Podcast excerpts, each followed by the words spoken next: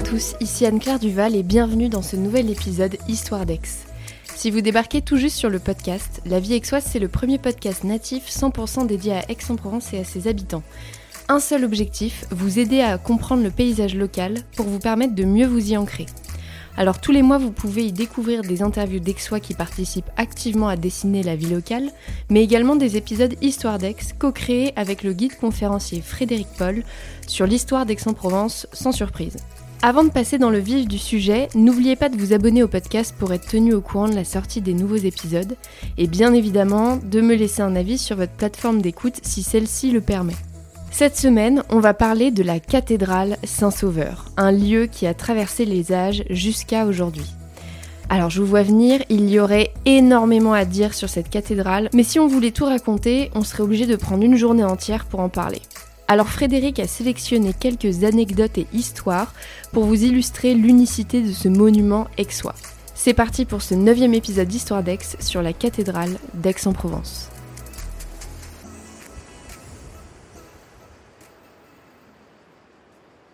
Hello Frédéric Bonjour Anne-Claire Je suis contente de, retrouver, de te retrouver pour ce nouvel épisode. Ah, ça faisait longtemps. Ça faisait longtemps. Dis-moi, aujourd'hui on va parler de la cathédrale Saint-Sauveur, donc la cathédrale d'Aix-en-Provence. Mhm. Il y a énormément de choses à dire sur cette cathédrale. Énormément. Mais- Et pour commencer, est-ce que tu pourrais expliquer un peu euh, d'où est-ce qu'elle vient, quand est-ce qu'elle est sortie de terre? Oula Alors, euh, tout commence euh, euh, déjà avec ce qu'il y avait avant la cathédrale. On est au niveau d'un forum secondaire à l'époque romaine. La voie romaine, la Via Aurelia, qui traverse la ville d'Aqua et Sextier, a son parcours à peu près sur la rue Gaston de Saporta, arrive au niveau du forum secondaire et tourne à angle droit par ce qui est aujourd'hui la rue du Bon Pasteur. Voilà.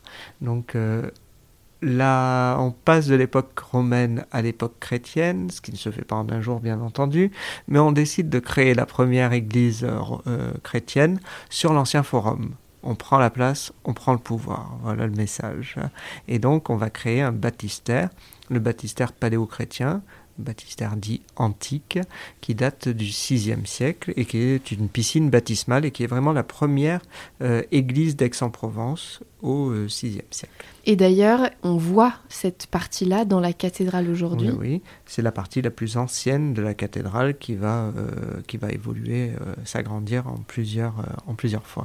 C'est quand même fou de se retrouver dans la cathédrale Saint-Sauveur, d'être au niveau du baptistère et de se dire que ce baptistère-là a connu des époques que même nos arrière, arrière, arrière grands-parents n'ont pas connues. Exactement, oui, c'est euh, il y a euh, euh, 1000, euh, 1800 ans. Non, c'est- non, attends, je sais même plus compter c'est non, c'est 1000 ouais, 600. 600 600, euh, oui. c'est bah, ça. 2000, 2000, grosso modo, moins Oui. 600, ça fait 1004. 1004, 1600 ans, oui, c'est ça, 1600 ans. Ouais. 1600 ans euh, qui nous séparent euh, du baptistère. Le, le baptistère, c'est. D'ailleurs, on, on peut voir quand on est dans le baptistère qu'il y a des grilles. Dans les grilles, on a les, pierres du forum romain qui sont euh, en dessous. Donc euh, le baptistère il est construit sur le forum romain. Et quand on est dans le baptistère, on est sur la période 6e siècle. Le forum euh, qui est en dessous, c'est le 1er siècle. Et quand on monte les marches pour aller vers la partie romane, c'est le 12e siècle. Donc on, est, on a des niveaux de sol différents qui nous montrent les époques différentes. On voit physiquement à cet endroit-là que l'on a détruit et reconstruit dessus et qu'on a une, euh, une construction en escalier. Dans ce baptistère, il y a un, un détail, moi, qui me, qui me fascine et qui me transporte à chaque fois, c'est les colonnes qu'il y a autour. Elles sont, elles sont très belles. Elles sont belles. Est-ce que tu pourrais nous en dire un peu plus d'où elles viennent, en quoi elles sont faites? Alors, les, les colonnes euh, entourent la piscine baptismale. Euh, puisqu'on faisait le baptême par immersion, on se plongeait dans l'eau. Et ces colonnes, elles sont plus anciennes que le baptistère. Ce sont des colonnes du 1er siècle, qui sont des colonnes donc romaines, qui ont été réemployées au 6e siècle pour créer le baptistère. Avec les éléments du passé, on fait le présent et le futur. Et euh, du coup, ces colonnes viennent de l'ancienne basilique euh, romaine qui se trouvait à 50 mètres au nord du forum. Donc euh, c'était non pas un bâtiment religieux, la basilique à l'époque romaine, mais une sorte de tribunal puisqu'on y prenait des décisions pour la justice et le commerce. Et donc ça ressemblait un petit peu à ce qu'on ce qu'on pourrait, comment le comparer, à un temple romain, Mm. voilà, avec ces grandes colonnes. On récupère après l'époque romaine les colonnes que l'on met dans le, baptistère. Ces colonnes, il y en a six en marbre vert euh, gris qui, vient de, qui vient de Grèce et deux en granit qui vient de Turquie. À l'époque romaine, déjà, on importait euh, les pierres de tous ces, lieux-là. Euh, la dernière fois, quand on parlait des fontaines, on disait que les pierres étaient locales. Là, on voit qu'à l'époque romaine, on va chercher les pierres très très loin dans l'Empire. Dans cette cathédrale Saint-Sauveur, il y a un autre détail qui me plaît particulièrement et tu m'as raconté il y a quelque temps l'histoire en fait de Saint-Mitre parce que je te posais la question du fameux alors je sais plus comment s'appelle ce tableau dans la Oui. cathédrale qui montre l'histoire de Saint-Mitre. Oui. Est-ce que tu pourrais re- re-raconter à nos auditeurs justement ce que c'est ce mythe et quel est ce tableau? Alors, Saint-Mitre euh, est représenté sur un tableau dans la salle euh, lapidaire qui est attribué à Nicolas Froment et qui ressemble un petit peu à une, euh, à une bande dessinée puisqu'on voit plusieurs épisodes de la vie de, de Saint-Mitre. Il faut savoir que Saint-Mitre euh, n'est pas représenté que là, sur la cathédrale. On le trouve aussi à l'extérieur, à côté du portail euh, gothique. Donc vraiment sur la gauche de la cathédrale.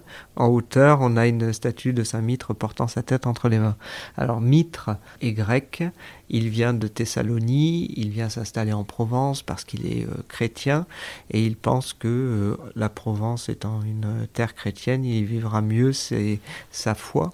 Et donc il vient euh, travailler ici à Aix-en-Provence pour un propriétaire terrien qui a des terres dans un quartier à l'extérieur de la ville qui aujourd'hui porte le nom de quartier Saint-Mitre. Et euh, Mitre va travailler pour Arvandus. Arvandus a des vignes, demande à Mitre de s'en occuper. Et Mitre va s'occuper des vignes, mais euh, il y a quelque chose qui le chiffonne. C'est que Arvandus vit de manière dissolue. Il vit avec une femme qui n'est pas la sienne.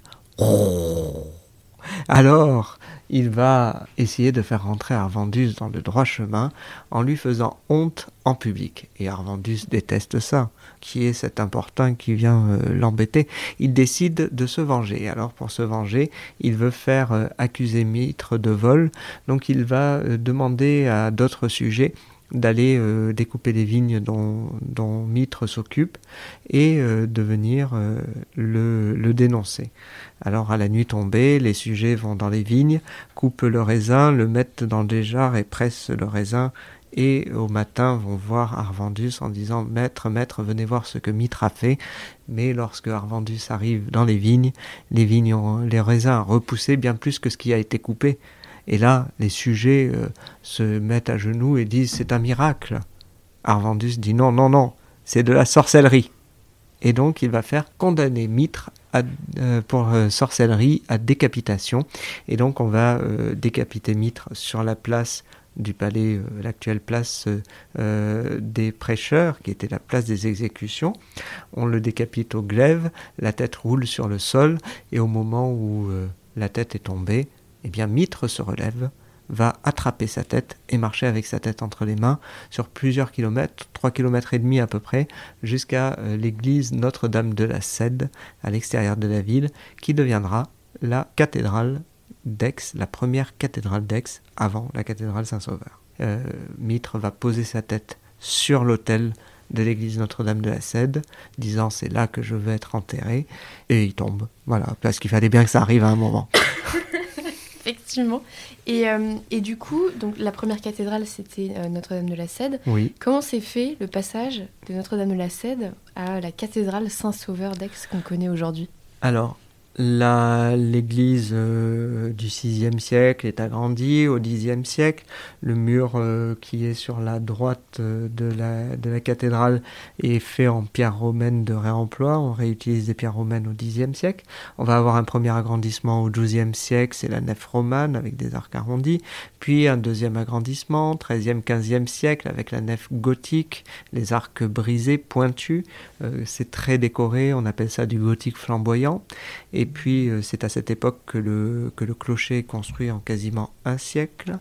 Et là, euh, c'est à cette période-là que un des, des archevêques d'Aix-en-Provence décide de transférer la dépouille de Saint-Mitre à la cathédrale euh, Saint-Sauveur, enfin à Saint-Sauveur, qui devient la, cathédrale et le siège euh, de, de l'archevêché. Et puis on a un agrandissement successifs au XVIIe siècle, la partie baroque. Donc on a une cathédrale avec plusieurs styles architecturaux différents, alors que d'habitude on a un seul style, euh, des cathédrales unifiées, comme la cathédrale de Marseille, de Reims ou, Notre-Dame de Paris.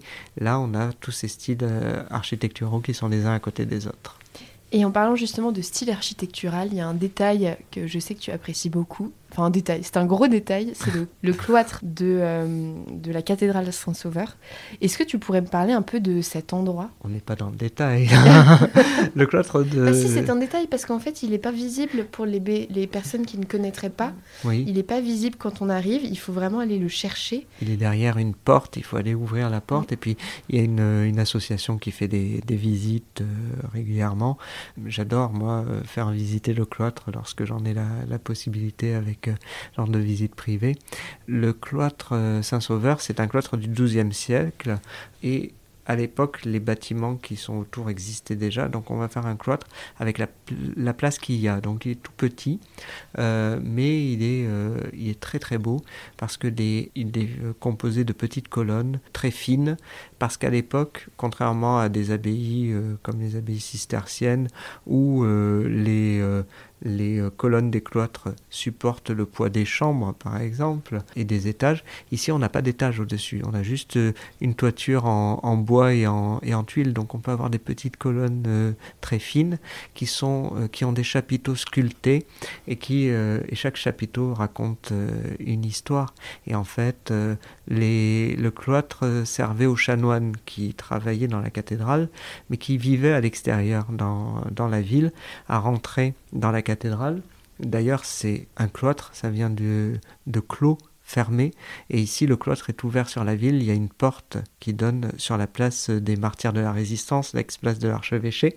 Et les, euh, les chanoines rentraient par là, faisaient un tour de cloître avant de rentrer dans la cathédrale.